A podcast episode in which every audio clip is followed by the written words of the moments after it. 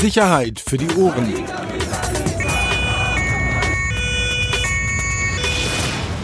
Der Podcast aus Berlin. Herzlich willkommen. Neue Folge Sicherheit für die Ohren. Der Podcast aus Berlin. Ohne Vorstellung. Aber vorstellen wollen wir unseren heutigen Gast, ähm, über den wir uns mal wie immer sehr, sehr freuen. Also der Axel und ich.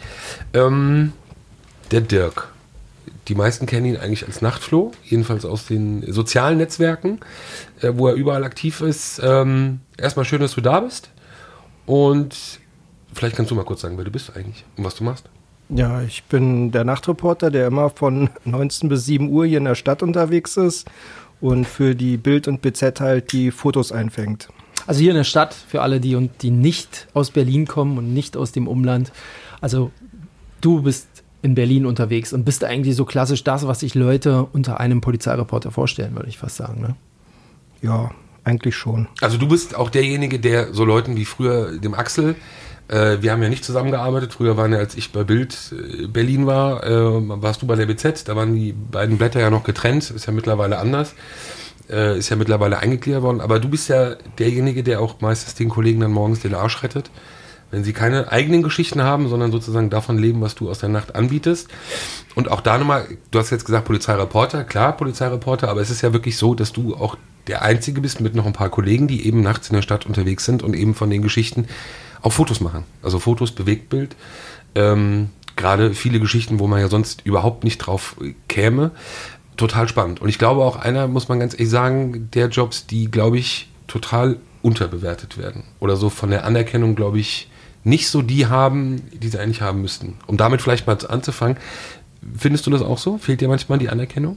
Ja, es ist halt manchmal schwierig, den Leuten zu erklären, wie viel Arbeit dahinter steckt, um eine gute Geschichte aus der Nacht auszugraben.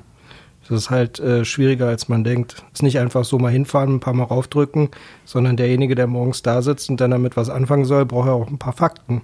Und die muss man halt auch vor Ort äh, bekommen und das ist nicht immer einfach weil die Beamten vor Ort meistens nicht sagen, auf Pressestellen verweisen, die es aber in der Nacht nicht gibt, die nicht erreichbar sind.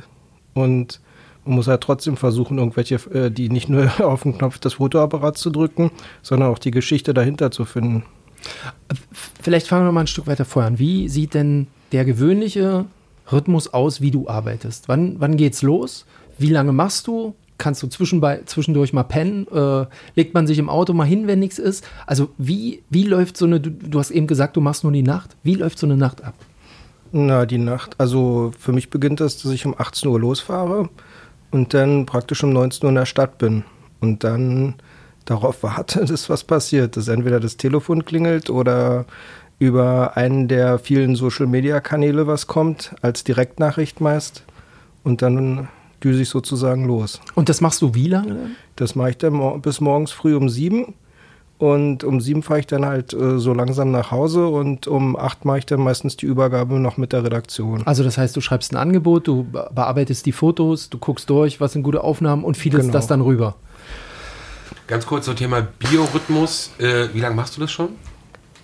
Ähm, jetzt äh, seit 2004. Also 15 Jahre. Ja. Das heißt, du kommst nach Hause dann und dann wirst du dich ja logischerweise wahrscheinlich hinlegen? Schlafen? Nein, das klappt meistens nicht gleich. Meistens äh, liege ich erst um 10 im Bett. Also die, jeder, der mich kennt, weiß auch, dass ich meistens noch bis 10 oder 11 erreichbar bin und äh, dann irgendwann einschlafe und sozusagen um, naja, vier oder fünf schon wieder wach bin. Also klar, gibt ja auch andere Berufe, ob das bei der Polizei ist, ob das Krankenschwestern sind, ob das im Pflegebereich ist, also wo natürlich ja auch Nachtdienste mit dabei sind. Bei dir ist es ja fast ausschließlich, also dass du ja nachts unterwegs bist. Natürlich auch mit Pausen, wenn man das so sagen kann. Ihr seid ja zu zweit. Ja, wir sind zu zweit und ähm, ist ja so, dass man auch mal ein paar Tage zumindest frei hat, damit man mal abschalten kann. Aber größtenteils ist man dann halt in der Nacht schon äh, alleine. Aber behältst du, wenn du zum Beispiel frei hast, den, den, den Rhythmus bei? Also, dass du dann nachts wach bleibst, um, damit naja. der Körper jetzt nicht dauernd sich umstellen muss? Na, den ersten Tag, wenn ich aus dem Nachtdienst rauskomme, versuche ich halt möglichst lange wach zu bleiben, damit ich dann von dem äh, nächsten Tag am Frei noch was habe. Damit dann der Rhythmus, also ich zwinge praktisch den Rhythmus, sich äh, möglichst schnell umzustellen. Normalerweise. Kriegt man mit sowas auch eine Frau? Das ja, so im Leben? Kriegt man. Und die akzeptiert das? So? Die akzeptiert das, ja, die arbeitet auch viel. Also auch nachts? Nein, Oder? die arbeitet gar wie jeder normale Mensch von morgens bis abends. Aber wann habt ihr denn Zeit für euch? In, in den freien Tagen. Okay. Und äh, wenn du Tagen. morgens reinkommst, ist sie eigentlich schon, ist sie eigentlich schon Dann los? sehen wir uns noch eine halbe Stunde. Also eine halbe Stunde bis Stunde sehen wir uns meistens noch. Wahnsinn. Bei allem, was du erlebst, ähm, also man, man muss sagen, ihr macht ja im Prinzip von überfahrenen Eichhörnchen bis zu Mord macht ihr alles. Wir machen alles und wir denken, also ich denke, wir haben auch schon alles gesehen, was man sehen kann. Also ich vergleiche das, ich denke, ein, äh, manch ein Soldat hat das nicht gesehen, was wir schon gesehen haben. Wenn du zu so einer Einsatzstelle kommst, wie, also nach, ist das mittlerweile so eine Art, egal, also was da ist, wie, wie nimmst du Kontakt zu den Beamten auf? Woher weißt du, wann es jetzt vielleicht besser nicht ist, drauf zu drücken? Ähm, also auf den Auslöser. Wie, wie gehst Ganz du da kurz, vor? was machst du hier für Sprünge? Lass uns da mal kurz bei dem Nee, Thema- mich interessiert das. das. ist ja Wahnsinn. Nee, dann lass mich kurz den Emo, das Emo-Zeug zu Ende machen. Weil das ist, ich finde das wahnsinnig spannend. Also 15 Jahre machst du das, du sagst, okay, du hast eine Frau gefunden. Was ich wirklich beachtlich finde, weil sie eben nicht offenbar denselben Rhythmus hat, hast, äh, hat wie du. Aber wie ist das sonst? Du kannst, wann gehst du einkaufen? Also wie ist das mit Freundschaften, mit, mit sozialen Kontakten? Das ist ja ein komplett anderer Lebensalltag als jeder andere. Ja, jetzt halte ich kurz zurück, Axel. Ja, das versuche ich halt an den freien Tagen alles zu, zu erledigen. Ja, aber du arbeitest ja nicht einen Tag die Woche und hast sechs Tage frei, also sondern du wirst Nee. ja auch fünf Tage die wahrscheinlich. Tage sind dann, die Tage, wo ich frei habe, sind dann bis vollgestopft sozusagen. Da ist dann, äh, muss alles durchgeplant sein, wann wer, wann ich wen treffe und wie die Zeit ist. Ich habe auch zwei Patenkinder und das nehme ich eigentlich auch sehr ernst. Und äh, ja, man muss halt die, also man muss da halt gut planen können für die freien Tage. Trotzdem ein bisschen einsam. Also gerade wenn man ja nachts unterwegs ist in der Stadt, auch wenn du dann zu Einsatzstellen kommst und da viel los ist, aber du bist ja eigentlich in der Stadt unterwegs, wenn die Stadt schläft auch lange Zeit. Nicht vergleichbar mit, mit, mit dem Tage, gerade in einer Stadt wie Berlin. Ist das nicht auch irgendwie manchmal ein bisschen einsam? Hm, Also finde ich eigentlich gar nicht, weil genau Berlin ist die Stadt, die nämlich nicht schläft, finde ich. Also deswegen ist es auch morgens schwer, wenn man mal sagen muss, man hat jetzt kein Foto, zu erklären, warum das so ist. Aber also für mir schwer es besonders schwer zu sagen, ich habe halt nichts. Also das ist bei mir so eine Sache, wo ich mich selber drüber ärgere, aber es gibt so eine Tage, aber deswegen ist trotzdem, passiert trotzdem was. Es ist halt nur schwierig, das dann davon ein Foto zu bekommen. Manchmal ist es vielleicht auch dann für den Redakteur nur ein Hinweis, hör mal zu, da und da war was. Frag doch mal nach, vielleicht könnte er da noch was draus machen. Beim Fußball sagt man ja manchmal, dass das Torhüter oder auch irgendwie links außen gibt es ja so diesen Spruch, irgendwie so einen an der Waffel haben, sonst würden sie den Job nicht machen. Hast du dir die Frage manchmal auch gestellt? Also, dass du eigentlich Der eine Waffe Waffe haben, Ja, um sprichst du sowas- aus. Hm, so, weiter, mach mal ruhig weiter mit deinen Schnüffelbuchfragen hier. Hast, Nee, Dirk, hast du nee. einen an der Waffe? Nö, Oder ey. dass dein Umfeld dich fragt? Nee, das ist einfach, also ich finde es halt immer noch, obwohl das jetzt wie gesagt ja 15 Jahre sind, ich finde es teilweise immer noch super spannend. Das ist halt, ähm, es ist halt manchmal schwierig, das, was man gerne hätte, zu bekommen. Also, dass man jetzt ah, die super Geschichte denkt und dann, weiß ich nicht, dann liegt man im Bett um neun, kriegt noch mal eine Nachricht und dann ruft man eine Redaktion an, schickt man dahin und das ist dann eigentlich die bessere Geschichte und die andere fällt dann hinten runter, kommt nicht ins Blatt, ist dann, sage ich mal in Anführungszeichen, nur online, aber man hat ja trotzdem seinen, seinen Job sozusagen gemacht. Also ich finde es nach wie vor immer noch spannend. Und man äh, lernt halt nachts immer noch Leute kennen. Also ich bin ja auch öfters mal auf einigen Tankstellen oder so und dann lernt man Taxifahrer kennen oder Leute, die halt nachts arbeiten auch und kann sich dann mal mit denen austauschen und von denen erfährt man dann auch wieder Geschichten. kurzen Spoiler, äh, am Ende des, der Sendung will ich nochmal drauf zurückkommen. Ähm, glaubst du, Alex Luchterhand lebt noch? Da gibt's eine riesen Gerüchteküche drum. Da, äh, Können wir das zum Schluss klären? Weil wir Fall- müssen für die Hörer, die ihn nicht kennen, müssen wir diesen Fall auch nochmal. wir werden es Ja. am Ende ja aufgreifen. Bist du jetzt so- durch mit deinen Schnüffelbuchfragen? Ja, jetzt komm du mit deinen. Wie viele Kilometer fährst du in der Nacht? ist unterschiedlich. 200 bis 300 Kilometer können das schon mal werden. Nur in Berlin. Wenn jetzt mal in Brandenburg noch was ist, was relevant sein könnte, wären es dann vielleicht auch mal ein paar mehr. Das muss man vielleicht erklären, weil du einen Hinweis bekommst, dass es an der Ecke XY gerade irgendwie was passiert sein soll, dann fährst du da hin, gucken, da ist nichts, gibt es die nächste Info, fährst du wieder Genau. hin. Ähm, du machst das alles mit deinem privaten Auto. An. ja, das Ja. ist alles äh, mit meinem privaten Auto, wo ich ähm, sozusagen so um die 35.000 Kilometer im Jahr fahre. Wie viele Tickets hast du schon bekommen? Rotlichtverstöße, Geschwindigkeitsüberschreitung? Ähm, ähm, eigentlich, äh, also jetzt in den 15 Jahren, äh, Ja. Fahrverbote? ein einziges Fahrverbot. Okay. Weil, aber ich, ich will nicht sagen, dass man das rechtfertigt, aber es ist ja nicht so, dass du jetzt sagst, ich mache mal jetzt eine Profilierungsfahrt, sondern du fährst ja nee, das war, irgendwo hin. das, das war vor, äh, da wurde vor der Autobahnauffahrt gelasert. Also bevor man Ah. auf die Autobahn fährt Ja. und da die Ampeln auf dem Stück äh, kurz vorher schon ausgeschaltet sind, aber eine gute Strecke, um den Autofahrer abzukassieren, hat man dort äh, direkt am Schild der Autobahnauffahrt äh, in Richtung der 50er Strecke gelasert. Und leiser waren es dann 81. Okay, aber da, es schwingt ja trotzdem, also du willst natürlich schnell da sein. Du, gibt es, wie viele Polizeireporter, die das machen, was, oder Blaulichtreporter, Nachtfotografen gibt es denn in Berlin? Um das auch mal ins Verhältnis zu setzen. Du bist ja nicht der Einzige. Wie viel, wie viel sind es? Die das äh, richtig machen, Ja. sind, glaube ich, sechs oder sieben, mehr nicht. Wie groß ist die Konkurrenz untereinander? Also geht es da schon Ellbogen raus oder ähm, ist es schon mm, so, dass man vielleicht sich auch mal den einen oder anderen Hinweis gibt? Nee, eigentlich Ellbogen raus. Also Die Zeiten sind vorbei. Das war früher mal, Da gab es auch deutlich mehr, glaube ich, hier in der Stadt. da, ne? da gab es dann schon äh, deutlich über so um die 20, was sich aber im Laufe der Jahre halt äh, stark dezimiert hat. Echt? Sechs, sieben gibt es noch? Ich hätte das gar nicht mehr. Ich dachte, es seien nicht Ja, weniger. das machen ja nicht alle regelmäßig und also machen ja welche am äh, tagsüber, welche nachts. Aber also nur die nachts unterwegs, also die du wirklich, wo du sagen wolltest, die, die, triffst du fast an ähm, jeder, bei jeder Geschichte. Na, dann sind wir höchstens bei drei oder vier. Ja, Also genau, eher auch drei. Ja. Aber trotzdem ist diese Energie, als erster an einer Einsatzstelle äh, sein zu wollen, bei einer guten Geschichte, für, für alle ja ungebrochen gleich.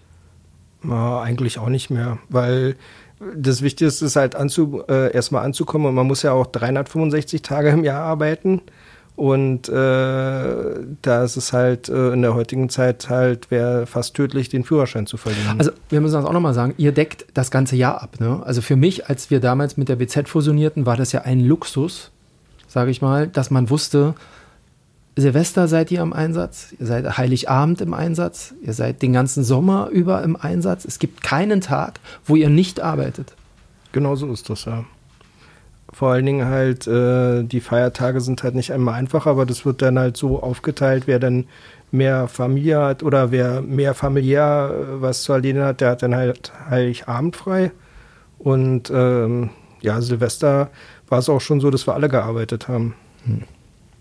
Ich glaube ja so ein bisschen, dass du damals, man muss es ja vielleicht nochmal kurz sagen, die, die ähm, werden ja nicht alle wissen, ich habe es vorhin kurz angedeutet, BZ und Bild Berlin, also die Lokalausgabe der Bildzeitung, waren ja bis vor wenigen Jahren, waren ja direkte Konkurrenzblätter. Ich weiß noch, als ich Axels Vorgänger war, als Ressortleiter der sogenannten Polizeiredaktion, morgens dann ins Büro gekommen bin und du sozusagen ja noch für die Konkurrenz gearbeitet hast, für die BZ damals, äh, war schon jeden, jeder Morgen immer so ein bisschen, oh nee, ey, es nervt. Wir hatten zwar auch, damals ja vor allem Thomas Schröder, Grüße, der für Bild unterwegs war, aber ihr wart damals mehr noch. Ich glaube, eure Firma waren mehr Leute, ihr wart auch. Genau, wir waren mal- zu, wir waren zu, ähm, zu, zu viert waren wir eigentlich. Genau, zu viert. Äh, das war schon echt massive Konkurrenz, die aber, glaube ich, manchmal den Kollegen bei der BZ damals nicht gut getan hat, weil sie sich auf euch ausgeruht haben, so ein bisschen. Hatte ich jedenfalls manchmal den Eindruck. Ähm, nee, aber erklär mal ganz kurz auch mal für dich, so diese, das Arbeiten in den letzten 15 Jahren. Wo liegen für dich die größten Veränderungen? Wo, wo siehst du die größten Veränderungen, sowohl positiv als auch negativ? Na, die größten Veränderungen sind halt immer noch, äh, dass man äh, das, äh, aufgrund des Kostendruckes ja vieles sich geändert hat und dass es deswegen auch weniger Leute geworden sind. Die Auflagen gehen rück, zurück. Man muss halt gucken, dass man halt äh, trotz allem noch äh, sozusagen die hohen Erwartungen erfüllt. Und das ist, äh, das hat sich halt im Laufe der Jahre geändert, dass der Erwartungsdruck wesentlich höher ist, obwohl es weniger, sozusagen weniger Leute sind, die immer noch aber das Gleiche versuchen zu bringen. Du arbeitest ja ausschließlich, glaube ich, für uns, oder? Wenn Genau, ausschließlich für BZ und Bild. Genau, zu zweit. Was man ja auch sagen muss, was ja echt ein, auch für uns ja immer noch eine Luxussituation ist. Komplett. Ja. Es gibt natürlich, äh, andere Kollegen arbeiten halt für andere Blätter auch fest oder haben zumindest mit denen Abnahmeverträge. Die Blätter versuchen sich auch, weil jeder weiß, Polizei und Feuerwehr ist immer noch der Bringer für zum Beispiel Klicks im Internet. Die Geschichten klicken meistens mehr. Absolut, aber die Veränderung, ich habe ich angefangen vor 10, 11, 12 Jahren, oh Gott, schon lange her. So insgesamt auch die Situation mit Fotografen, das war ja noch eine ganz andere Zeit. Also es waren ja viel mehr Fotografen. Auch es gab auch die Regionalausgaben hatten mehr Seiten, also es gab auch mehr Seiten zu füllen. Es gab viel mehr gerade im fotografischen Bereich, wie gesagt, Kollegen, die eben auch davon gut leben konnten. Und da seid ihr ja schon wirklich so mit der Zeit, muss man ja, glaube ich, auch sagen. Du hast gerade das ja auch angesprochen, die Gründe. Aber seid ihr wirklich so, so wie, wie, wie so die letzten Bastionen auch.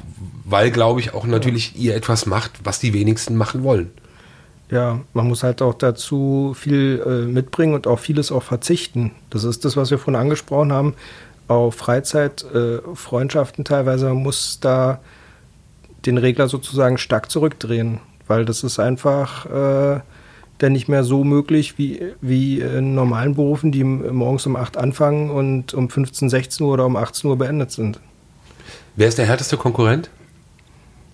Wer ist der beste Konkurrent? Kann man das sagen? Nee, ihr seid die Besten, ne? Nee, nee so würde so würd ich das, nee, so würde ich das, nee, so würde ich das nicht sagen. Nee, so würde ich das nicht sagen. Es ist, also aufgrund des, was ich vorhin sagte, es gibt halt nicht mehr diese, wo man diesen Konkurrenzkampf wie früher und deswegen je, jeder wird äh, mal eine Geschichte haben, die der andere nicht hat. Und deswegen ist es eigentlich ja so, für, also für mich eher gleichberechtigt. Also der oder die Beste, finde ich, gibt es so nicht mehr. Wie ist das, wie ist das Vorgehen an, an den Geschehnissen da, wo es passiert vor Ort? Du parkst irgendwo in der Nähe ab, nimmst dir deine Kameras, du machst ja auch Bewegtbild, das heißt, du machst genau. Videos, du machst Fotos und dann stehst du erstmal immer am Flatterband oder du kennen dich die Polizisten, äh, wissen die mit dir umzugehen, stellst du dich vor, wie läuft das so? Ja, grundsätzlich stelle ich mich eigentlich erstmal vor, damit auch jeder weiß, äh, dass die Presse da ist sozusagen, äh, dass man erstmal sagt, hallo, ich bin da, weil wisst da schon mal Bescheid, ähm, damit es dann nicht erstmal im Nachhinein noch irgendwelche Konflikte gibt oder so. Wie es ja meistens ist, dass dann irgendwelche Absperrungen erweitert werden, wenn Presse vor, ist, vor Ort ist. Und das ist halt äh, einfach besser, wenn man das schon vorher mal geklärt hat und gesagt hat, hallo, ich bin da. Und dann kriegst du einen Standort zugewiesen, wo sie sagen, bis hierher und nicht weiter und Nö, da, da dürfen sie oder bist du frei? Ab. Also man spricht, also es wird eigentlich meistens abgesprochen oder man fragt halt gleich, wie weit kann ich gehen oder wo darf ich hin und wo nicht. Wo es dann halt immer für mich äh, persönlich kompliziert wird, wenn man sagt, man darf da stehen, wo die Handygaffer auch stehen. Und das ist dann so eine Sache, wo ich dann sage, muss es sein? Also, dass äh, praktisch äh, andere Leute am besten gleich bei Facebook Live da ihre Bilder gleich hochladen und äh, sozusagen Familie XY erfährt dann äh, von Facebook, dass ihr Kind tot ist. Also ist nicht der Sinn der Sache und deswegen sollte man halt vielleicht mal da auch überlegen von Seiten der Behörden, dass man da halt vielleicht mal sortiert, weil Presseausweis ist auch nicht gleich Presseausweis. Inwieweit hat sich gerade vor allem mit den Beamten oder Beamtinnen vor Ort dann die Arbeit verändert in den letzten Jahren? Kannst du das definieren oder beschreiben? Ja, also da, da muss man wirklich eins dazu sagen, mit den Beamten vor Ort ist die Arbeit größtenteils sehr viel besser geworden. Was aber auch daran liegt, dass äh, die Beamten vor Ort möchten, dass über gewisse Geschehnisse berichtet wird und nicht, wie vielleicht Behördenleitung lieber erstmal einen Deckel drauflegt und sagt, nee, das soll nicht gleich an die Öffentlichkeit kommen. Da würde man dann gut tun, wenn man dann vielleicht öfters mal auch eine Pressestelle bei gewissen Sachen nachts auch vor Ort schickt. Was wahrscheinlich dann personell schwierig werden würde. Ich weiß, was du meinst, aber ich glaube insgesamt wahrscheinlich eine große Herausforderung, auch immer dann die Entscheidung zu treffen, ob das dann notwendig ist oder nicht. Wann rufst du denn an beim Lagedienst der Berliner Polizei? Du, also bist, stehst da, machst deine Fotos. Vor Ort gibt es offensichtlich nicht so viel Infos oder äh, keine Ahnung und dann rufst du die 4664 und was auch immer dann an. Äh, wie, wie ist der Umgang da mit dir? Ähm, naja gut, äh, es gibt halt Beamte, die sagen, sie können einem das sagen, was man eh schon sieht. Das ist ja kein Geheimnis. Aber es gibt auch die Beamten, die auf die Pressestelle verweisen, wo ich dann sage, ähm, hallo, die ist aber erst morgens um 6 Uhr wieder da, frühestens zwischen halb sechs und sechs. Und vorher ist nur der Lagedienst da. Ja, das können wir dann leider nicht ändern, kriegt man dann als Antwort. ist aus deren Sicht verständlich, weil sie halt Angst haben von der Behördenleitung, wenn sie was falsch sagen, eins auf den Deckel zu bekommen. Und das ist halt, finde ich halt wiederum schwierig, weil wieso kann man denen nicht zumindest zugestehen, das zu sagen, was, was eh jeder sieht. Aber glaubst du auch nicht manchmal, dass sich die, die Kollegen dahinter verstecken? Also, dass es auch eine gern genommene, auch billige Ausrede ist, nach dem Motto, ich schiebe die Verantwortung mal woanders hin, weil ich vielleicht auch mich gar nicht äußern will oder weil ich vielleicht auch Unbehagen habe? Nee, das, äh, das ist äh, eigentlich weniger so. Das ist eigentlich wirklich mehr so, dass äh, die Beamten äh, da äh, verunsichert sind und Angst haben, weil es halt wirklich Fälle gab, wo dann im Nachhinein derjenige eins auf den Deckel gekriegt hat und wie konntest du das sagen? Das hat in der Öffentlichkeit nichts zu suchen. Also, das ist schon eher das. Ist das ein Thema, dass, dass du vereinzelt wahrnimmst oder dass du auch immer häufiger wahrnimmst, dass du den Eindruck hast oder das Gefühl hast oder Beamte dir gegenüber das vielleicht auch sagen, dass dieser Eindruck entsteht, dass möglicherweise über vielleicht auch manche Sachverhalte nicht gesprochen werden soll oder nicht erstmal nicht gesprochen werden soll oder dass es da so ja das sind halt so so komische Sachen wo man man schimpft immer auf die Polizeipressestelle was nicht unbedingt richtig ist weil ich muss ganz ehrlich eins sagen ich habe es ja nie geglaubt aber letztens ist ein äh, Radfahrer vom Betonmischer überfahren worden. Und da frage ich dann können Sie mir wenigstens sagen ob das ein Mann oder eine Frau ist Nee, Sie wissen doch, das darf nur die Pressestelle, habe ich gesagt. Na, Sie können mir wenigstens sagen, ob es ein Mann oder eine Frau ist. Nein, ein Mann. Und dann, und dann kommt von mir noch die Frage, na, erfährt denn die Pressestelle, was hier passiert ist? Ja, aber nur, wenn sie uns anruft. Und wo ich dann sagen muss, gibt es also doch eine Polizei in der Polizei? Also, und die Pressestelle erfährt dann nur, wenn man es will. Und das finde ich dann sehr merkwürdig, sowas. Ja, ich glaube, äh, sehr kompliziertes Thema so insgesamt. Ich glaube, es gibt ja viele Gründe, auch so dieses Ansehen insgesamt einer, einer Pressestelle bei Sicherheitsbehörden. Äh, aus meiner Erfahrung gibt es da völlig unterschiedliche Wahrnehmungen. Also es gibt Behörden, da haben, haben die Pressestellen oder die Pressesprecher oder Sprecherin wirklich sehr hohes Ansehen und auch, auch einen sehr hohen Vertrauensvorschuss innerhalb einer Behörde. In Berlin habe ich aber auch manchmal das Gefühl, auch so in den letzten Jahren, dass es da auch innerhalb der Behörde auch eine Menge Misstrauen äh, mitunter gibt ähm, was gar nicht auf Personen bezogen ist, sondern wirklich mit dieser Institution, so habe ich das oft wahrgenommen, mit der Pressestelle. Ich glaube, wir haben das schon mal an einer anderen Stelle thematisiert, aber das sorgt eben oder führt natürlich dann auch dazu, dass eben entsprechender Informationsfluss nicht immer gegeben ist oder einfach nicht so professionell abläuft, wie es eben auch äh, gerade in so einer Stadt wie Berlin ablaufen sollte. Das Problem ist halt, besteht halt darin, jede Online-Redaktion beginnt in Berlin um 6 Uhr zu arbeiten. Die BZ hat halt den Luxus des BZ Live-Ticker, der halt eigentlich 24, äh, der 24 Stunden am Tag berichtet und sich darauf auch verlassen muss, dass die Informationen, die dort kommen, äh, korrekt sind. Aber in diesem, in dem Ticker, müssen wir auch sagen, ist jetzt nicht das beste Bild drin. Ne, das muss man mal dazu sagen, sondern das heben wir uns exklusiv entweder fürs Blatt beziehungsweise für eine spätere Online-Berichterstattung auf.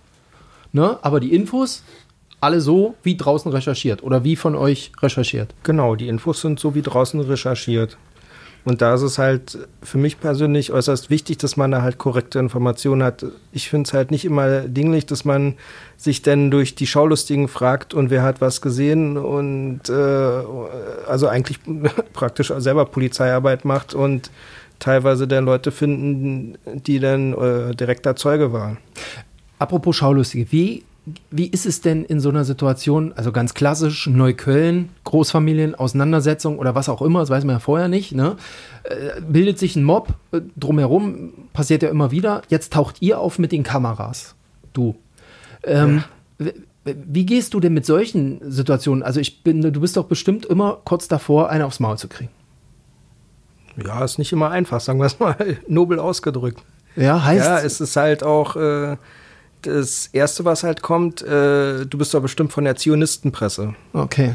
Das ist das Erste, was kommt. In, das ist, beinhaltet die Bezirke Neukölln, Wedding, Kreuzberg auch. Und äh, mit den Leuten bringt es halt auch nicht zu diskutieren. Und, äh, Aber wie verhältst du dich in so einer Situation? Oder immer ruhig bleiben. Ruhig bleiben und dann eher vielleicht dann den Kontakt äh, in, zu Beamten suchen, wo man dann in der Nähe steht und dann halt auch hoffen, dass diese dann am Notfall auch eingreifen. Aber das Problem hatte ich noch nie, weil ich bin dann immer irgendwie mit den Leuten klargekommen Und äh, zum Schluss äh, konnte man auch miteinander reden. Also ich hatte noch nie irgendwie ein Problem, dass ich da äh, konfrontiert wurde mit irgendwelchen Schlägen oder irgend, irgendwie sowas. Also da, das war noch nie ist, äh, diese Androhung klar. Aber das sind meistens so eine kleinen Machtspielchen. Da muss man einfach drüber stehen. Was unterscheidet dich denn jetzt von einem gewöhnlichen Gaffer, der das mit seinem Handy macht? Na, sagen wir mal so, dass ich genau weiß, äh, was man so fotografieren kann und was nicht, weil ich brauche nicht Bilder machen, die eh nicht, äh, die eh nie in einem Blatt landen werden. Das Nämlich ist, Beispiel? Was? Beispiel ist äh, unabgedeckte Leichen, äh, zum, ähm, überfahrene Leute, abgetrennte Körperteile oder sonst was. Das ist einfach, äh, sowas braucht, braucht keiner und wird auch eh nicht gemacht. Aber haben wir mal gebraucht. Hat 2004, kann ich mich dran erinnern, gab es ja noch eine andere Fotolage mitunter in den Blättern als jetzt. Da hat sich ja in den letzten Jahren auch ein bisschen was getan, oder? Wir haben ja, Ja. 2004 jetzt abgetrennte Körperteile gezeigt, oder was? Ja, klar. Natürlich. Wo? Jetzt Schon z- 2000, kann ich mich noch dran erinnern. Ja, Ja? klar. Aber, Entschuldigung, Ja, habe ich nicht so in Erinnerung. kann ich dir raussuchen aus dem Archiv. Du bist älter als ich. Ähm, aber das finde ich, finde ich spannend, weil du das gerade nochmal angedeutet hast. Oder vorhin, ähm, was man erlebt hat, was du erlebt hast, was, was du gesehen hast. Ähm, das sind ja oftmals jetzt mal weg von Auseinandersetzungen, aber das sind natürlich auch oftmals Tragödien. Das sind Ja. oftmals schwere Schicksalsschläge. Ähm, als einer der ersten dann auch, die vor Ort sind, wirst du eben mitunter auch mitbekommen, wenn Angehörige an einen Unfallort kommen. Also auch Bilder, die ja natürlich an, an, an Menschen, unabhängig jetzt von dem Journalisten mitnehmen. Hast du da für dich oder welche Wege hast du da für dich so entwickelt, damit auch umzugehen? Oder bist du, sagst du im Endeffekt, das ist mein Beruf, ich muss auch eine gewisse Kälte oder auch eine gewisse Abgestumpftheit haben, um das nicht an sich ranzulassen?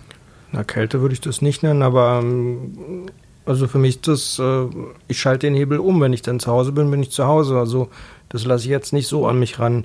Schwieriger wird es, wenn es jetzt Verwandte oder äh, Freundschaften sind äh, und man kommt vor Ort und äh, sieht bei einem Unfall, dass jemand, den man kennt, gestorben ist. Das ist dann schon schwieriger und das wird man sicherlich auch nicht vergessen. Gab es mal Bilder, die du entweder gesehen hast oder gemacht hast, die du nicht so schnell vergessen konntest? Nee, eigentlich nicht. Also jetzt ganz ehrlich nicht. Also es, sicherlich sind vieles Erinnerungen dran. Damals die Schießerei in der israelischen Botschaft, äh, äh, an der alten israelischen Botschaft muss man ja noch sagen. Das war äh, äußerst eindrucksvoll, weil ich einer der ersten war, der da vor Ort war und äh, ankam und eine, und eine Polizeibeamtin zu mir sagte, nee, da können Sie nicht durch. Da habe ich gesagt, hören Sie mal, da wird geschossen, da wird vielleicht sogar auf Kollegen geschossen, da muss drüber berichtet werden. Da sagte sie doch glatt, ja, gehen Sie durch, aber achten Sie auf Eigensicherung. Da sagte ich locker, ja, ist quittiert.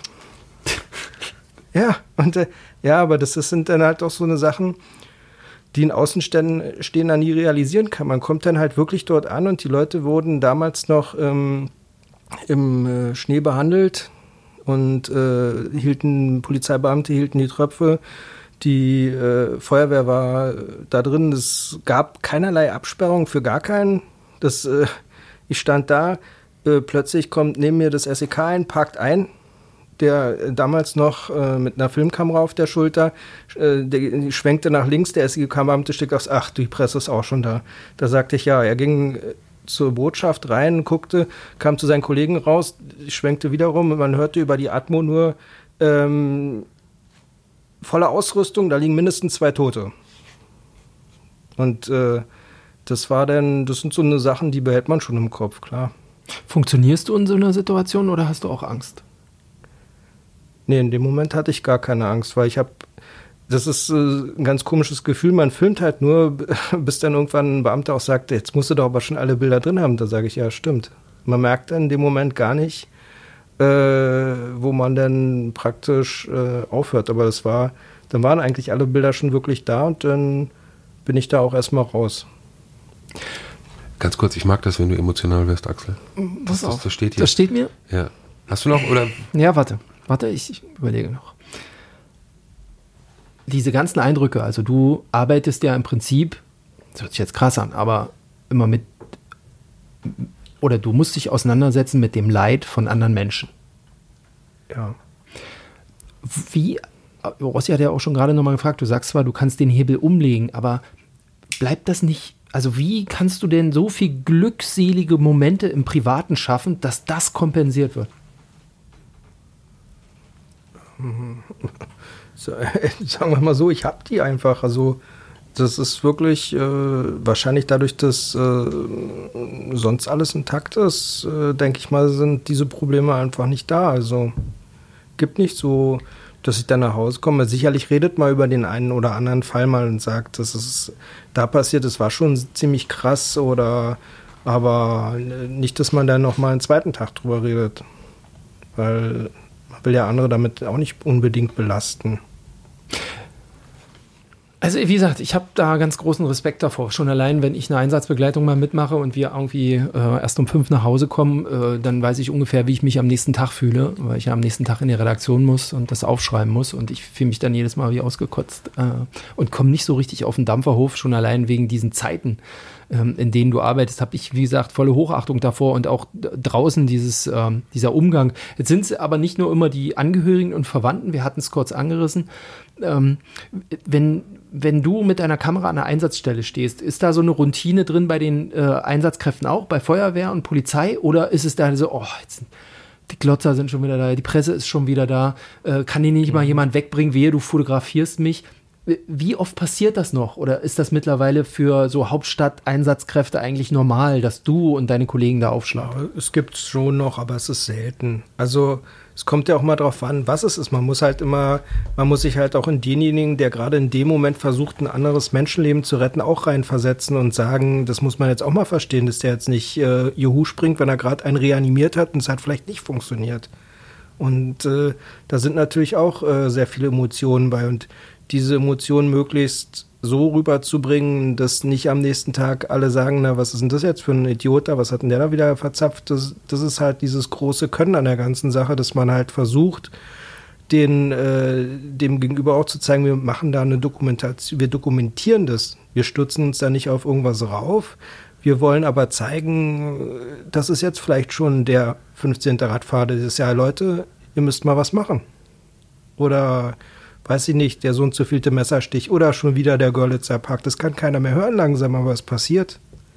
Und die Politik wäre halt gut daran getan, in vielen Fällen auch vielleicht mal das zu sehen, was nachts passiert. Gibt ja einige Politiker, die äh, darauf reagieren. Zu welch, ab welchem Einsatz, ab welcher Einsatzschwelle fährst du los? Also ich denke mal, zum Handyraub ist jetzt eher nicht so. Es sei denn, du hörst der Insenator wurde ausgeraubt. ja? Aber ähm, ab wann ist denn so eine Lage, dass du sagst, so jetzt, da, da fahre ich hin?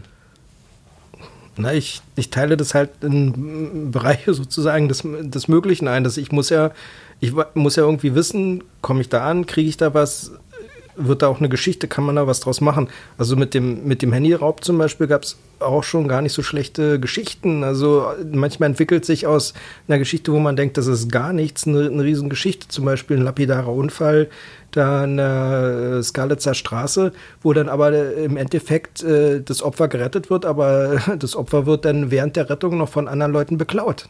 Und dann Ach, ist ich dann, erinnere mich. Dann ist das, Mit dem genau, Fahrrad war das Ja, das, genau, ne? dann ist das nicht die Geschichte, dass der Unfall, sondern das ist die, einfach der Skandal, dass äh, diese hilflose Situation von anderen Leuten ausgenutzt wird. Und das ist dann die Geschichte. Und manchmal dann. Das ist dann aber Reporterglück, sag Also, ich mal, dass man dann da ist- war und sich dafür ist- entschieden hat, das zu Ja, covern. genau, das ist auch Reporterglück. Aber ich äh, sage mal so, ich fahre auch gerne viel und gucke mir die Sachen halt auch gerne. Also ich gucke ich bin halt nachts, sind es nicht deswegen 200 Kilometer, weil ich so gerne fahre, sondern weil ich halt viel gucke und mir Geschichten auch angucke. Si- Sicherlich mache ich da auch noch Fehler, dass ich dann auch mal sage, eine Sache unterschätzt habe, wo ich dann sage, Mist, hätte ich da mal noch ein Foto gemacht, da hätte man ja doch noch was draus machen können. Aber das ist halt, Gibt es die eine Geschichte, wo du im Nachhinein so sagst, in 15 Jahren, wo du dich heute noch ärgerst und äh, sagst, oh Mann, hätte ich doch damals um 2 Uhr nachts oder um 1.30 Uhr gesagt, ich fahre hin und du bist nicht hingefahren und dann entwickelte sich dann daraus etwas, wo du, wie gesagt, im Nachhinein vielleicht sagst,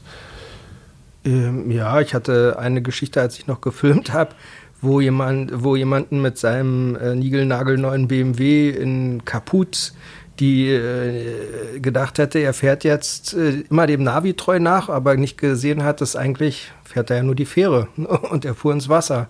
Und das, ich habe es eigentlich unterschätzt gehabt, deswegen, weil der Wagen war schon raus und Und ich wusste aber die Geschichte nicht mit dem Navi. Ich habe einfach gedacht, naja, ist ja eh schon raus und jetzt und da gibt's noch eine neue Geschichte und jetzt fahre ich erstmal da und habe dann hab halt nur zehn Sekunden gefilmt. Das hat mich dann schon geärgert. Hätte ich mal noch mehr gefilmt, wäre es noch besser gewesen, aber das sind so eine Sachen, wo man dann das unterschätzt, weil man das mit dem Navigationsgerät zum Beispiel nicht gewusst hat. Weil eigentlich ist ja das die Geschichte, wie kann jemand nur seinem Navi glauben? Du bist ja neben den ähm, Bildern und dem Bewegtmaterial, was, was dann bei uns erscheint, aber auch auf Social Media sehr aktiv, äh, vor allem auf, auf Twitter. Wie viele Fol- Follower hast du? Weißt du das aus dem Kopf? Müssten jetzt 8200 sein, glaube ich. 8200 ist ja schon wirklich eine Aber Menge. die, die, die Masse ist, glaube ich, auf Facebook, ne? Da heißt Die- ihr wie? Polizeireport? Das ist Polizeireport Berlin-Brandenburg, ja. Ja, mit. Mit, äh, weiß ich nicht, ob es 82.000 gefällt mir sind und einer Reichweite von fast 200.000 Leuten. 200.000 Leute. Ja, 81.500 Leuten gefällt das. Ja. Die Reichweiten sind halt das Höhe auch zum Beispiel auf dem BZ Nachtfloh äh, auf Twitter sieht man auch immer, dass die Artikel halt äh, mit der BZ meistens äh, verlinkt sind oder mit der Bild halt. Und ähm, versuche da halt auch das, was mir zu sagen Den gegeben wird, Traffic zuzuspielen. den ne? Traffic äh, zu erhöhen. Also ihr habt da auch eine, eine Mobil, also so funktioniert es wahrscheinlich auch, ne? Ähm, ihr habt da auch eine Mobilfunknummer angegeben. Genau. Das heißt, man kann euch auch kontaktieren, wenn irgendjemand was gesehen hat oder so und so äh, fahrt ihr dann raus. Alles andere ist Genau. Geschäftsgeheimnis. Nee, nee, nee, nee, nee, nee, Nee? nee, nee, da kommen wir gleich nochmal. Ah, gleich der noch mal- Kommissar so- Rosberg ermittelt. Ermittelt. Nee, sag mal aber Thema Social Media insgesamt, wie, wie sehr hat Social Media deine Arbeit verändert? Ähm, Social Media hat extrem die Arbeit verändert. Der, der ähm, Reporter von heute muss halt vieles, was über Social Media kommt, äh, filtern und äh, auch wirklich recherchieren vor Ort. Und leider sind halt die Hälfte der Geschichten, die über Social Media kommen, nicht immer wahr. Und größtenteils krasse, krasse Fake News. Deswegen ist ja auch Social Media für Polizei und Feuerwehr so wichtig, dass von denen halt möglichst schnell Informationen kommen, weil eine Nachricht, die über Social Media, äh, man kann es sich gar nicht vorstellen, oder WhatsApp-Gruppen verbreitet sich rasend und erreicht in 0, nichts 100 bis 200.000 Leute. Also auch die Leute, die euch Hinweise geben, dass es da überwiegend sich hinterher als Fake rausstellt oder oder oder wie?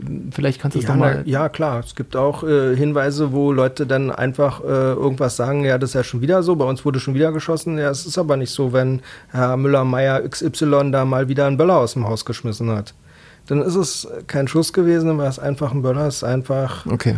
Und äh, da muss man dann halt immer abwägen und versuchen, das möglichst so rauszubekommen und nicht halt immer die Kilometer runterzureißen und dann gleich hinzufahren. Also Fluch und Segen zugleich, wahrscheinlich auch einige Ja, Hinweise Fluch- dabei, genau. die wirklich gut sind Ja, und, sehr, und die teilweise sehr gute, äh, teilweise sehr gute Hinweise und auch teilweise äh, total interessante Sachen, die halt von einer Behörde nie rausgegeben werden. gibt ja schon so, ich kurz, äh, so dieses Bild, so auch zu den äh, Polizeireportern, den klassischen, so wie du ja eigentlich einer bist, ähm, ob das in Filmen oder sonst irgendwie so Legendenbildung war, Leute, die dann irgendwie auch so Polizeifunk abhören, das ist ja Quatsch. Ja? Also sowas ist ja sowas. Aber das war doch mal so, als es noch Analogfunk Ich äh, glaube, gab. dass sowas gab es nie und jetzt Doch. überleg dir doch genau, was du sagst. Ja, also ganz ehrlich, Nee, verklagt mich doch Nein, aber nicht. früher gab es, natürlich Das gab es Analogfunk, da konnte ich immer ein Radio umbauen und habe das Ja, gehört. da hast du es Also vielleicht ganz- gemacht. Aber natürlich, die Leute, die damit Geld verdient haben, haben das natürlich nicht gemacht. Aber trotzdem, jetzt ist es ja so, dass auch in einer Stadt wie Berlin, man versucht es ja, glaube ich, gefühlt seit 100 Jahren, dass ja Digitalfunk eigentlich ja flächendeckend in Berlin äh, funktionieren soll, was er ja, glaube ich, immer noch nicht äh, tut. Was ja trotzdem auch eine Veränderung bedeutet hat, weil ja auch der Informationsfluss durch den Digitalfunk auch innerhalb der Behörde dann ja auch ein anderer ist. So, das heißt, dass manchmal ja Informationen schwerer wurden, dass sie nach draußen getragen werden konnten durch den Digitalfunk, als es vielleicht früher noch der Fall war. Hast du seit der Zeit irgendeine Veränderung erlebt oder gesehen? Ja, das stimmt schon. Na, die, selbst die Beamten, die halt teilweise vor Ort sind, wissen nicht, was in einem anderen Bezirksteil gerade passiert. Und sind dann halt auch immer relativ wissbegierig zu wissen, dass gerade der Nachbarbezirk halt äh, sozusagen Feuerunfall oder eine Messerstecherei hatte. Da kommt also Dirk, der reitende Bote, zwischen den Polizeiabschnitten und überträgt die Nachrichten. Ja, das ist halt distinkt, dass äh, nicht wie früher alles in einem Kanal geordnet war, sondern die Polizeibeamte oder dass heutzutage alles in Gruppen halt unterteilt ist. Also wenn man sich das so vorstellt, so rein theoretisch, wenn das ja früher alles so in einem Kanal war, das wäre ja Wahnsinn gewesen. Also wenn Den man das dann, abzuhören. wenn man das dann genutzt hätte nutzen Na, können. sagen wir mal so, nicht in einem Kanal, sondern es war halt schon direktionsmäßig halt unterteilt in mehrere Kanäle, aber trotzdem haben die Beamten untereinander früher mehr mitgekriegt als heute. Aber das wäre ja schon auch dann ein anderes Arbeiten gewesen. Also wenn man das, wie gesagt, hätte nutzen können, wäre das ja echt ein krass anderes Arbeiten gewesen, oder? Was ist denn? Ja, wäre ein krass anderes Arbeiten. Nee, ich stelle mir das gerade so vor. Also wenn du das damals eben dann doch recht einfach ja wahrscheinlich hättest machen können und dann heute eben auch solche Veränderungen hast, das ist ja dann auch, ist ja auch eine Veränderung. Das Digitalfunk Katastrophe eigentlich für viele Polizeireporter, muss man auch mal sagen. Kann man ja ehrlich sagen. So, jetzt guckt er mich bei der an wie die Eichhörnchen. Ja, ich verrate hier nichts, was nicht jeder, der sich einigermaßen mit Polizeiberichterstattung auskennt, irgendwie deutschlandweit eh schon wusste. Ganz einfach, Punkt. Wie viel ähm, Feuerwehrleute, wie viel Polizisten wollen denn hinterher Fotos haben von sich? Kommt es immer mal wieder vor? Kann ich mir doch vorstellen, Ja, ne? Meistens Also, kommt es im Nachhinein. Also oft kommt es, wenn Beamte in, in den Ruhestand gehen.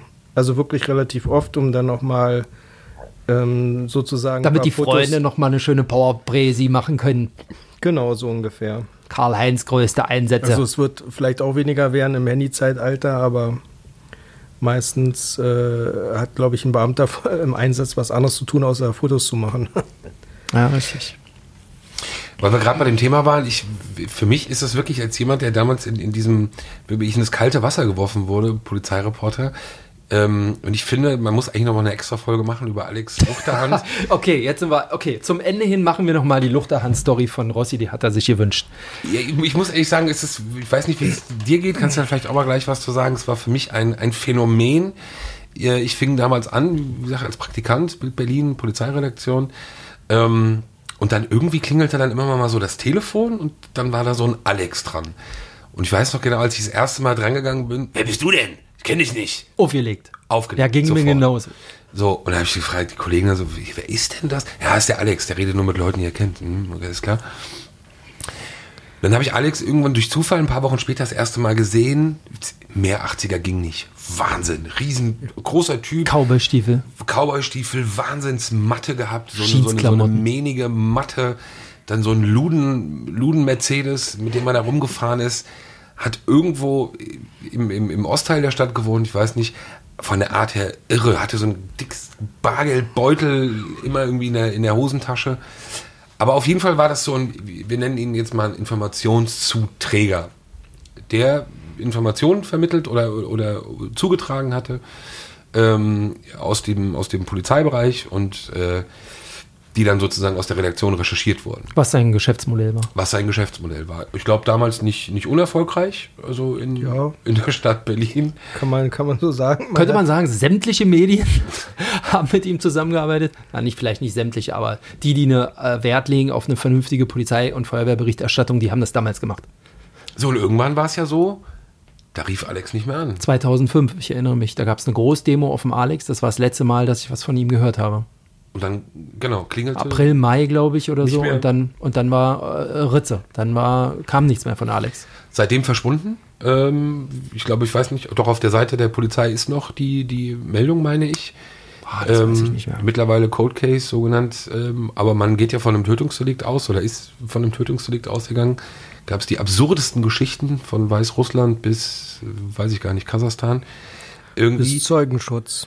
Bis Zeugenschutz. Genau. genau. Bis Zeugenschutz. Es gab nur dieses rote Sofa. Nee, dieses Sofa mit einer Blutanhaftung. Da erinnere ich mich noch. Und mehr gab es nicht.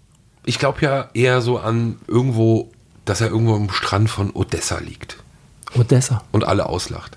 So habe ich ihn wahrgenommen. Was anderes kann ich mir nicht vorstellen. War das damals äh, Konkurrent eigentlich, äh, Alex? Oder wie war euer Verhältnis? Ja, ist ein schwieriger Mensch gewesen. Ja. Nicht einfach. Denke mal für jeden auch, wenn der An äh, Anruf in der Redaktion kam und äh, jemand dran war, den er nicht kannte und sagt, ich rede nur mit dem Chef und wieder hat aufgelegt, ist dann für jemanden, der da arbeitet, vielleicht auch nicht gerade besonders amüsant, aber so war und so, so wird er mal sein. Und äh, es gab ja auch einige Reportagen über ihn, wo er erklärt hat, was für ihn eine Geschichte ist. Da äh, haben sich sicherlich einigen die Haare gesträubt. Ich glaube, ein Typ natürlich, der in der heutigen Zeit absolut nicht mehr Würde es nicht mehr geben. würde es nicht mehr geben, nicht zeitgemäß, aber es war ein Unikat ähm, und ein Unikum als, als, als Type. Was glaubst du, warum war er gut? Warum war er erfolgreich?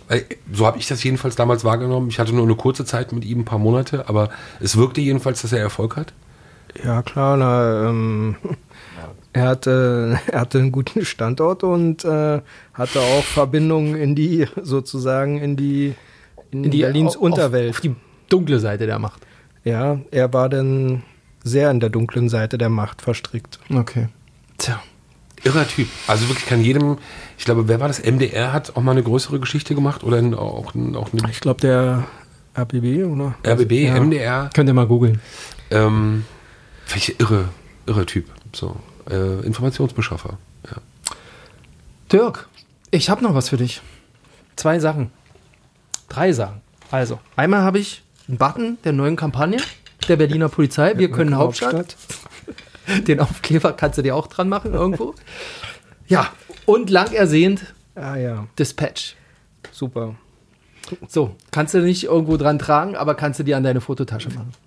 So, nach all den Jahren haben wir es jetzt mal geschafft, weil man muss auch sagen, wenn ich in die Redaktion komme, um sieben gehst du in den Feierabend. Äh, wenn ich die Redaktion verlasse, fängst du an. Das heißt, wir telefonieren ab und zu mal, aber wir sehen uns nicht so häufig. Ja, ist So. seltener. Genau, und deswegen war es mir heute doch mal ein persönliches Anliegen, das Ding dir zu geben. Danke, dass du bei uns zu Gast warst. Ja, ich habe auch zu danken. Finde ich toll. Diese persönliche Note kannst du gerne öfter machen. Äh, steht dir, muss man ehrlich sagen. Gerne, gerne mehr davon. Ja, auch von mir danke ähm, für den, wie ich glaube, echt spannenden Einblick und schöne Woche. Ciao. Ciao. Tschüss. Sicherheit für die Ohren. Der Podcast aus Berlin.